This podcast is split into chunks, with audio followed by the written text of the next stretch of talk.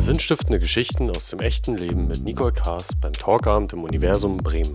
Ich möchte jetzt gar nicht so viel Worte vorweg machen. Ich möchte einfach nur sagen, dass ich mich unendlich freue und sehr dankbar bin, dass sie sich auf dem Weg hierher gemacht hat und dass sie jetzt gleich mein Gast ist. Vanessa Münstermann, ich begrüße dich ganz herzlich.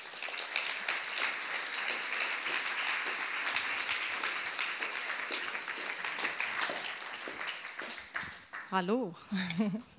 Ja, ein Hallo aus Hannover bist du angereist. ne? Genau, das äh, zwei Stunden habe ich ungefähr gebraucht, war aber eine gute Strecke und ich bin nur Beifahrer, das heißt, ich kann mich gleich ausruhen. Sehr schön. Das, immer, das haben wir heute ja schon öfters hier gehört. Ist immer gut, wenn man gute Freunde hat, ne? die an der Ja, Seite diesmal hat sich meine PR-Beraterin erbarmen müssen. aber so, es wird trotzdem lustig, die Rückfahrt, glaube ich. sind. Sehr schön. Ja, du dachtest ja eine ganze Zeit, du hast deine große Liebe gefunden. Das Thema hatten wir ja nun gerade. Und Richtig. meine große Liebe äh, jault da hinten. Ähm, ja, bis du merktest, dass das gar nicht so der Fall ist und er dich an einem Morgen vor deiner Haustür mit Säure übergossen hat. Du hast danach in deinem Buch geschrieben ein Zitat, was mich ja wirklich berührt hat. Da steht: Der 15. Februar 2016 ist für mich nicht der Tag, an dem das Attentat stattfand. Es ist der Tag, der mir einen Neuanfang ermöglicht. Wie, wie kommst du auf so ein Zitat mit, ich glaube, 27 Jahren warst du, als du es geschrieben hast, oder 28? Ich weiß nicht. Also 26. 26, noch Das werde ich ja schon älter gemacht, als ich bin. äh, ja, sensible 30 jetzt. Ähm, ja, es ist so, dass bei so einem schi- schweren Schicksalsschlag ja zuerst äh, man denkt, also ich bin Kosmetikerin, das heißt, alles beläuft sich auf die äußere Schönheit. Man möchte natürlich immer dem Schönheitsideal ähm, gerecht werden, was keiner schafft. Das verspreche ich Ihnen äh, hier wortwörtlich.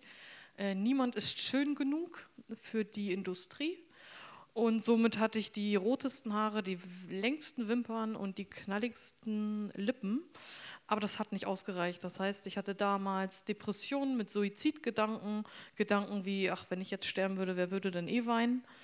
Und das sind so Sachen, ähm, ich glaube, wenn er mir die Flüssigkeit nicht ins Gesicht geschüttet hätte und mich hässlich gemacht hätte, ähm, wäre ich jetzt tot. Ich hätte mich selber umgebracht. Das ist ein ganz schön hartes Resümee nach so einem Vorfall. Aber ich glaube, dieser Vorfall oder dieses Attentat oder diese ja, extrem lebensverändernde Ereignis hat dich ja auch durch eine ganz schön harte innere Schule geschickt. Und ähm, was warst du, du hast es eben schon angedeutet, was warst du für ein Mensch davor? Was waren so die Dinge, die dir wichtig waren? Oder woran hast du jetzt neben, dass du gesagt hast, dass du sehr unglücklich warst, aber woran hast du für dich zu der Zeit geglaubt, dass es dich ja, vielleicht zufriedener machen kann oder dein Lebensweg sein könnte? Früher war ich ein Püppchen, ähm, wie gesagt. Also jeder, der mich mal googelt und früher Fotos von mir sieht, der wird das Gleiche sagen wie ich jetzt. Ich, ähm, ich spalte diese Person. Das heißt, wenn Sie jetzt fragen, wie haben Sie diese Vanessa früher gefunden, das ist eine wunderschöne Frau, gar, gar kein Problem. Aber sie ist eine sehr traurige Frau. Äh, Minderwertigkeitskomplexe ganz arg. Das heißt, ich hätte nicht schöner werden können, ähm, außer ich hätte mich jetzt vielleicht nochmal unters Messer gelegt.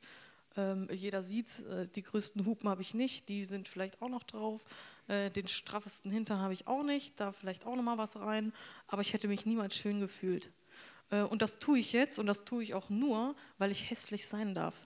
Ähm, ich trete hier auf und habe keine Schminke im Gesicht. Okay, ich habe Kajal drauf. Aber ähm, ich bin nicht vollgepumpt mit Schminke. Ich muss das nicht haben und ich gehe auch mit Jogginghose meine Tochter in die Krippe bringen und fühle mich als die schönste Mutter der Welt. Und einfach nur, weil ich glücklich bin und ähm, wie ich schon gesagt habe, ich habe jetzt eine anderthalbjährige Tochter und ähm, das ist schön, das ist das schöne Leben, das ist die wahre Liebe. Und wenn wir gerade ähm, Herz über Kopf, gerade das Thema finde ich richtig toll. Ähm, die Schönheit hätte mich umgebracht einfach, weil ich einfach falsch aufgewachsen bin. Was sagen denn diese Drecks-Disney-Filme die ganze Zeit? Gibt es immer Prinzessinnen, die den Prinz kriegen mit, ihrem, mit seinem vergammelten Ross und wo sind die dann? Kriegen die dann Kinder in ihrem Schloss? Es gibt keiner, die dann ackert oder so. Ja, okay, die Froschkönigin, die hat jetzt ein Restaurant. Okay, das ist die einzige. Was passiert dann? Wie, wie lebt Rapunzel dann? Wirft die immer noch ihr Haar herunter und kommen dann die Kinder? Und das ist so, Disney prägt uns schon, meine Kleine guckt das auch schon und äh, ich finde es nicht gut, aber es ist leider so, Schönheit, die Frau steht hinterm Herd, der Mann geht arbeiten, ähm, am besten die Vögel singen und so ist die heile Welt. Aber das ist unsere Gesellschaft nicht. Ich habe das äh, gerade ja jetzt hier auch von zwei tollen Frauen hören dürfen, die mit diesem gleichen Kampf zu kämpfen haben. Und ich glaube, dass die Hälfte der Frauen mindestens genauso äh, fühlen wie ich. Und ähm, ja, an, an mir sieht man es, was die Gesellschaft machen kann. Ähm, was Daniel machen kann, was heißt die Gesellschaft, ähm, was Daniel machen kann, ähm, egal in welcher Sichtweise man es sieht, ob die Gesellschaft böse ist und Daniel gut, weil er mir die innere Schönheit wiedergegeben hat oder andersrum. ich glaube, egal wie man es sieht, es ist einfach nur traurig. Du hast Daniel jetzt ja schon erwähnt, er ist äh, dein früherer Partner gewesen, der das Attentat, der verübt hat auf dich. wie passte er damals so in dein Bild deines Traumprinzens? Ähm, ja, wie gesagt, wenn Sie mal meinen Namen googeln, dann sehen Sie wahrscheinlich hoffentlich auch ein paar Bilder von Daniel. Ähm, wie gesagt, ich hoffe, dass man ähm, ein paar Bilder unerkenntlich ähm, zu sehen kriegt, dass nicht noch eine Frau auf ihn reinfällt. Tut mir leid, dass ich das sage. Der schönste Mann, der mir über den Weg gelaufen ist damals, ne? 1,80 groß, äh, schwarz, durchtrainierter Körper. Für mich war er Adonis.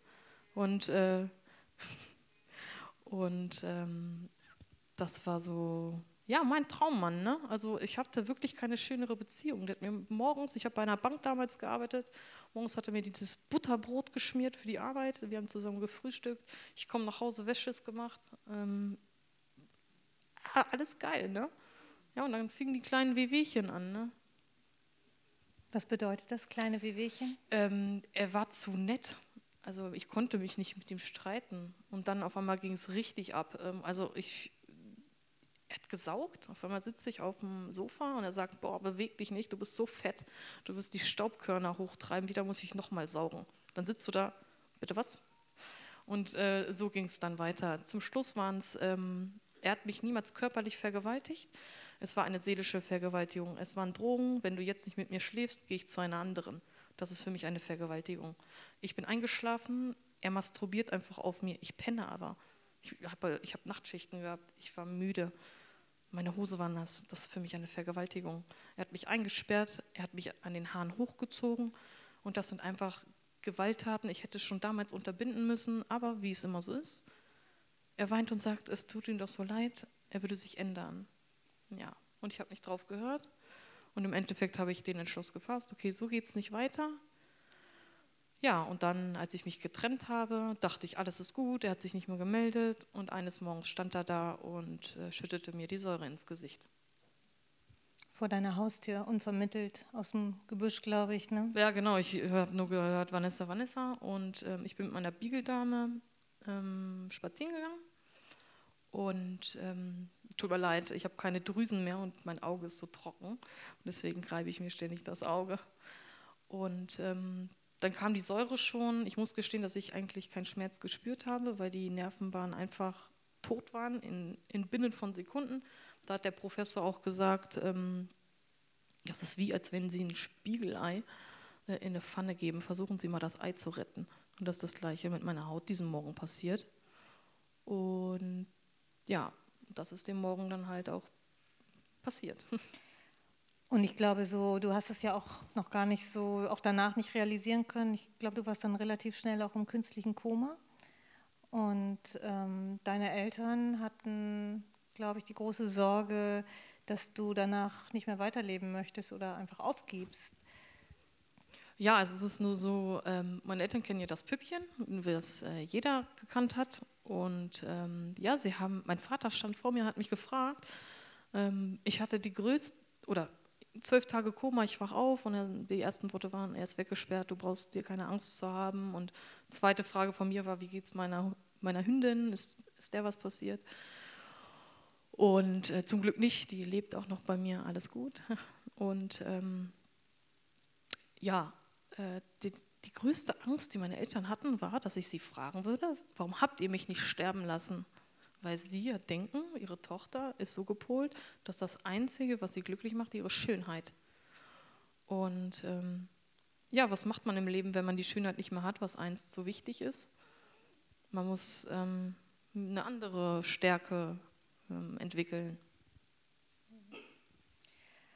Du hast ja einen Monat später schon, hast du in deinem Buch geschrieben, hast du beschlossen, dass du dich nicht mehr verstecken möchtest oder dass du dich grundlegend nicht verstecken möchtest. Ähm, wie bist du so auf diesen Gedanken gekommen? Du warst da ja auch in einer ziemlich isolierten Welt, muss man sagen, ne? im Krankenhaus, abgeschirmt. Du hast dich selber, glaube ich, auch noch gar nicht gesehen gehabt zu dem Zeitpunkt. Genau, die haben mir den Spiegel verboten, weil sie natürlich wussten, ähm, dass das nicht so schön aussieht. Ähm, das Doofe ist nur, sie denken nicht immer darüber nach. Eine Intensivstation von einem Verbrennungs, eine Verbrennungsstation ist aus Glas durch die Keime. Also da dürfen mhm. keine, ja genau, was passiert? Man spiegelt sich nachts, also wusste ich, wie ich aussehe. Mhm. Naja, auf jeden Fall, ähm, auf das Thema zurückzukommen, ja, warum weitergemacht? Der Grundgedanke ist, ähm, im Endeffekt, ich habe gar keine andere Wahl. Ähm, ich kann aufgeben, wie ich das gewollt hätte, äh, auch schon früher mit Suizidgedanken oder weitermachen. Hätte ich aufgegeben, hätte aber Daniel das gekriegt den Morgen, was er beko also bekommen wollte. Und er hat vor Gericht noch gesagt, er wollte mir Arme und Beine abschneiden. Also wie makaber ist das? Und ich habe auch noch Briefe zu Hause. Äh, er hat mir einen Auftragskiller für 20.000. Also der ist richtig krank. Und ähm, alle sagen, ja, du bist so stark, du bist so stark. Ich glaube, dass das eher Trotz ist. Ich trotze ihm einfach, dass er nicht das gekriegt hat, was er wollte. Und im Endeffekt hat er es nicht. Ich habe einen zauberhaften Mann zu Hause, der gerade meine Kleine ins Bett bringt. Punkt. Und er hat verloren.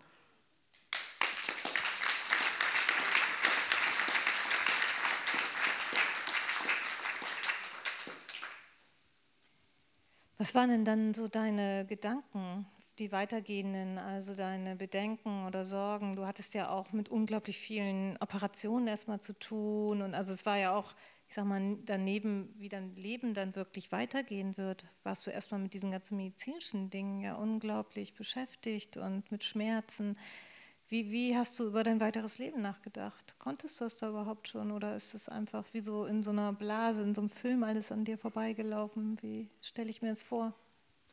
Ähm, ja, also man sieht das ganz gut, so wie äh, jeder, der mein Buch gelesen hat, wird merken, okay, ähm, natürlich ist da keine Struktur hinter, weil das Buch ist mein Tagebuch. Ich habe dem Rowold Verlag mein Tagebuch geschickt und gesagt, macht was draus.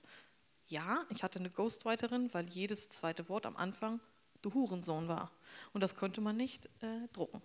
Also äh, habe ich natürlich eine Ghostwriterin an die Hand bekommen, die das leserlich geschrieben hat und natürlich auch sehr intime ähm, Facetten drin sind, so wie in der Rehe.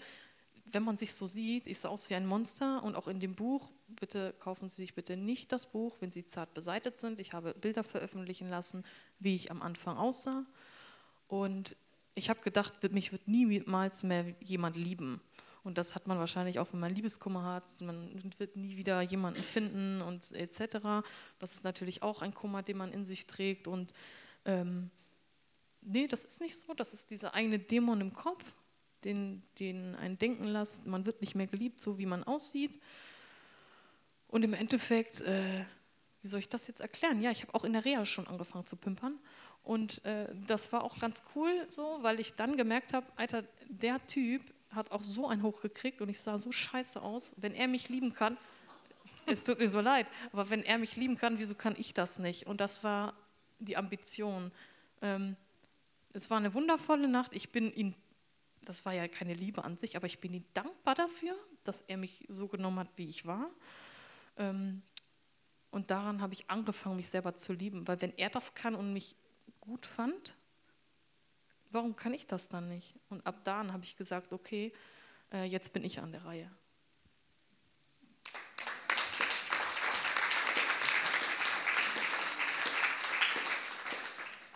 Wir haben ja vorhin gerade von Graziella so ein schönes Mantra gehört und ich muss gerade nur daran denken, dass der Dalai Lama dieses, also der anders geprägt ist von dem buddhistischen Gedanken, dass er einfach dieses Konzept des Selbsthasses nicht verstehen konnte.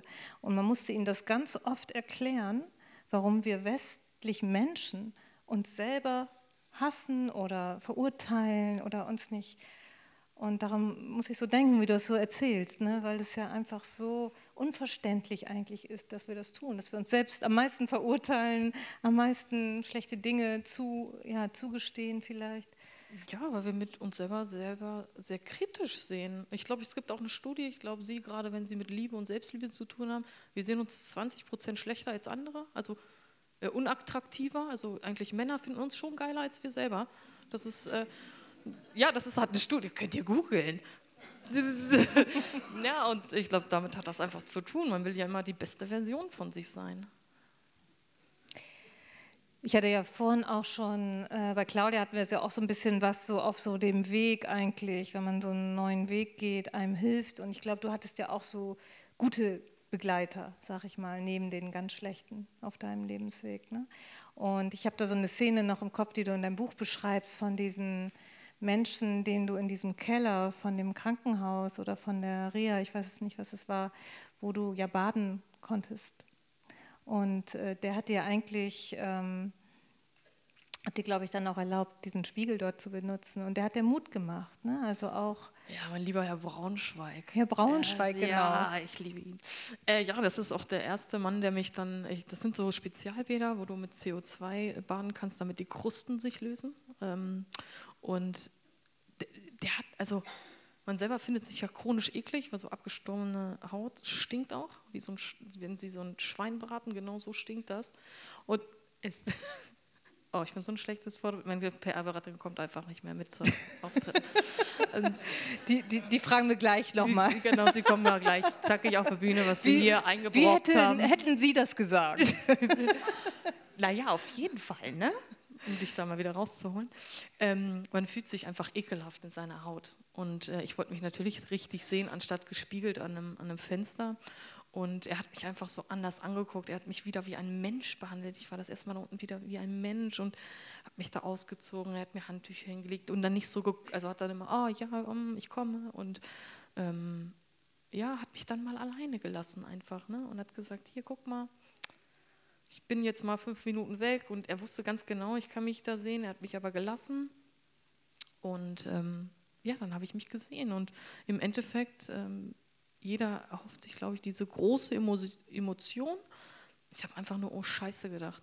Das Problem ist, was andere nicht bedenken, ich bin voll gepumpt mit Morphin.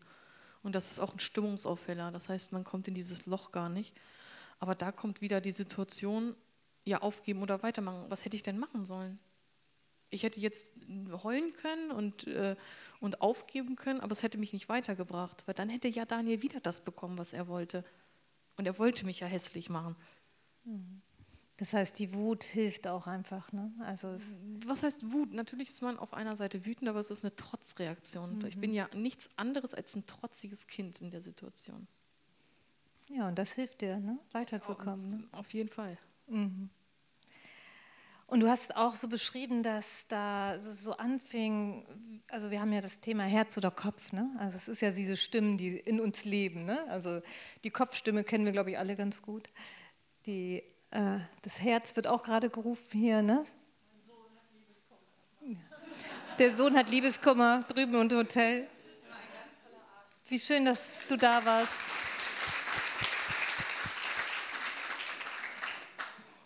Ja, das sind Prioritäten, ne? die richtigen, würde ich sagen.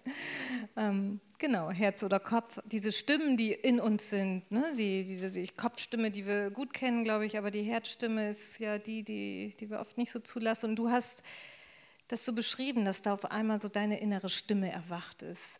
Wie, wie hast du das empfunden? Wie, wie hat die mit dir geredet? Oder was waren da vielleicht, was waren so die anderen Facetten, die da wach wurden oder zu dir über diese Stimme kommuniziert wurden?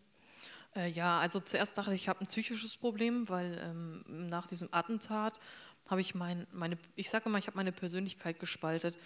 Ähm, ich rede mit mir selber, aber in zweiter Person. Das heißt, ich, ich habe einen Dialog mit mir selber. Und ähm, das mache ich ganz häufig. Da hat auch ein Psychologe gesagt, ganz normal, brauchst dich gar nicht dafür schämen in irgendeiner Hinsicht. Das ist, weil du keinen Gesprächspartner hast. Es hat ja niemand das erlebt, was du erlebt hast. Und ähm, ich spalte auch alles, was ich erlebe, in emotional und rational. Das ist ganz wichtig und deswegen kann ich auch Daniel rational sehen und auch emotional. Wenn wir auf die emotionale Schiene gehen, wäre der schon tot.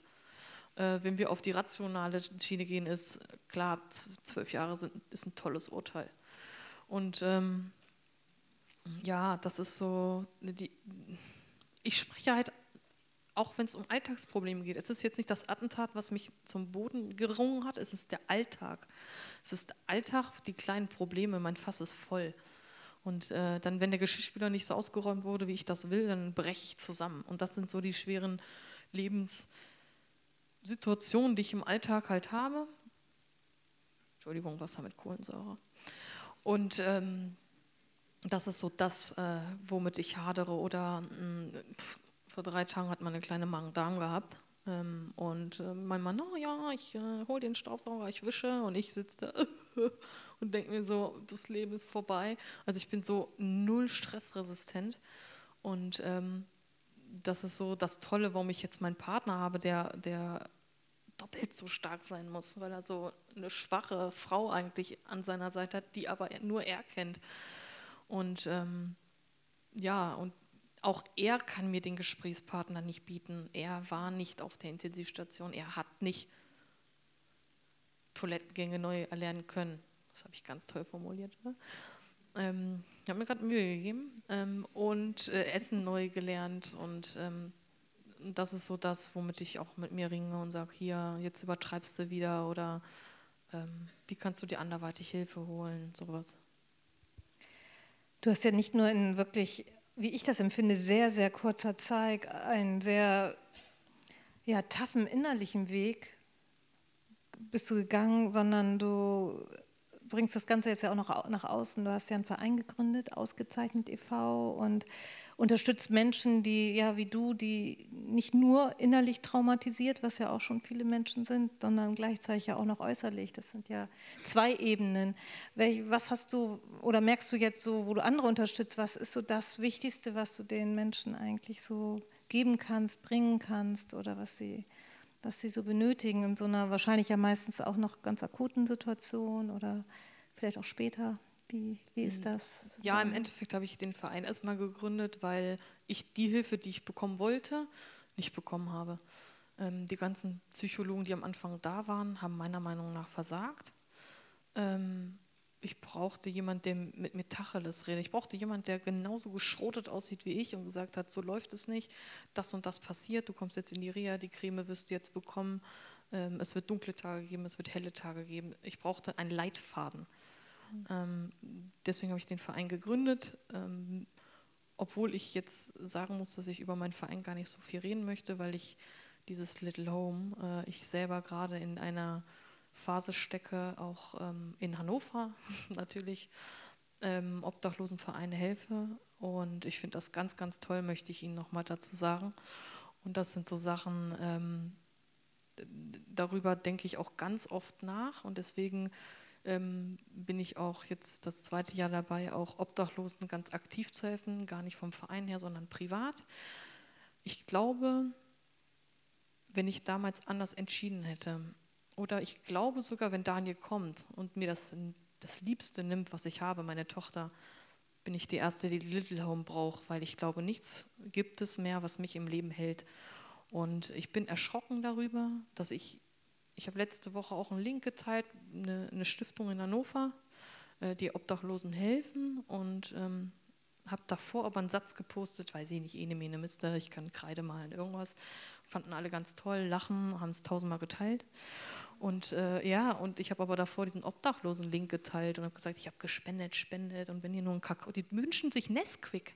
Ich hab, die, die gibt es eine Liste, die wollen Nesquik, ist nicht so wichtig, schreiben die, aber wäre schön, wenn ich es habe. Und dann, äh, ja, habe ich äh, hingeschickt, alles gut und hat keiner geteilt. War ich sehr enttäuscht, weil ich sage, okay, wenn ich jetzt einen lustigen Witz poste, wo ihr alle euch vielleicht identifizieren könnt, das finden es alle gut. Aber, Alter, hätte Daniel vielleicht meinen Vater umgenietet oder so, vielleicht wäre ich auch obdachlos.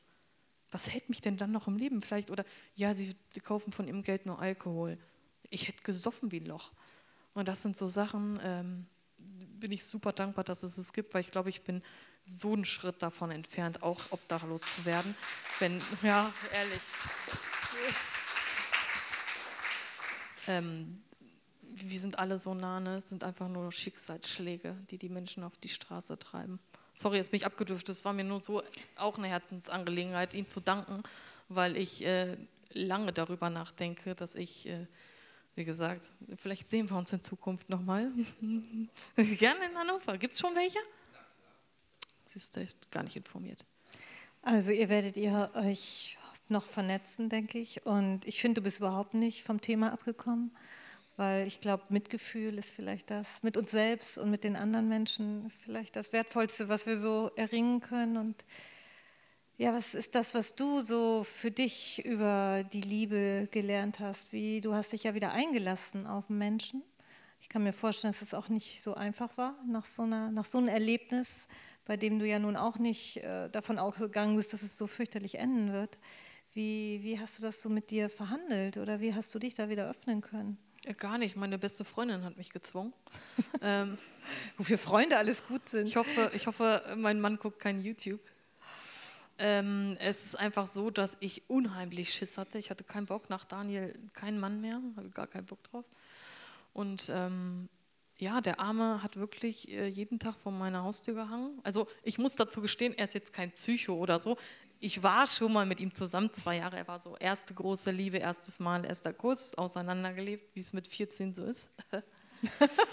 Und äh, ich hoffe, Ihre Kinder gucken kein YouTube. Und ähm, das ist so, ja, wie, also es war einfach, es war einfach kein Fremder. Es war einfach, ähm, er hat einfach, also ich kam einfach bei ihm in der Wohnung, er wollte einen Kaffee trinken und ähm, es ist wirklich nur beim Kaffee geblieben. Aber diese Augen haben mich angeguckt, als wenn er die Vanessa wieder getroffen hat ähm, von früher und nicht das Säureopfer. Ich habe ganz viele Bekanntschaften danach gehabt. Die haben aber dieses Op Säureopfer gewollt, dieses zerbrechliche Mäuschen am Anfang etc., sind aber mit meinem Charakter nicht ähm, klargekommen. Sie durften mich ja jetzt lieben lernen.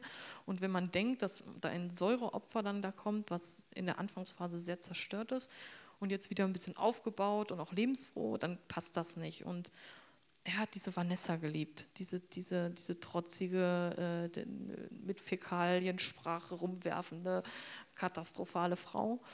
Und ähm, das tat mir gut. Und ähm, ich bin auch wirklich fünfmal nicht ans Telefon gegangen, habe getan, ich habe, als wenn ich geschlafen hätte.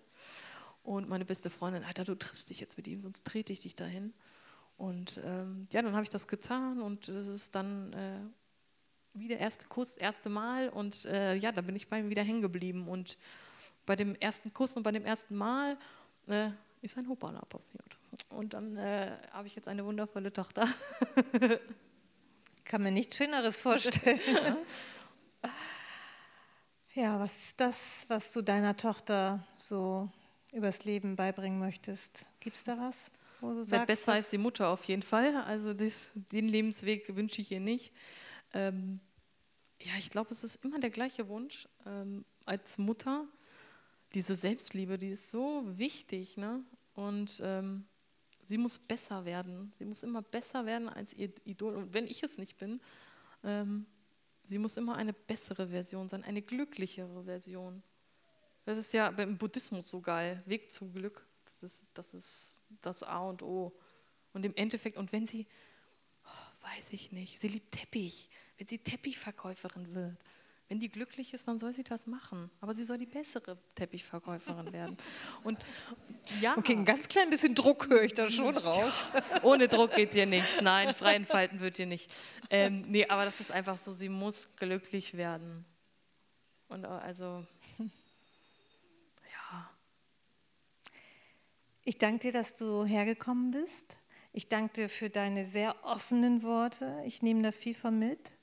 Und ich glaube, dass viele Menschen viel von dir mitnehmen. Und danke, dass du dich nicht versteckst. So hast du ja auch dein Buch genannt. So, ich will mich nicht verstecken. Und ja, wenn sie nicht zart beseitigt sind, kann ich es empfehlen. Ansonsten wirklich nicht. Ich, mich hat es einige Nerven gekostet. Ähm, ich habe da sehr mitgelitten. Und äh, weil man das auch nicht wirklich kann, aber trotzdem, es hat mich sehr berührt. Und ich freue mich, dass ich dich kennenlernen darf. Dankeschön. Danke, dass ich hier sein durfte.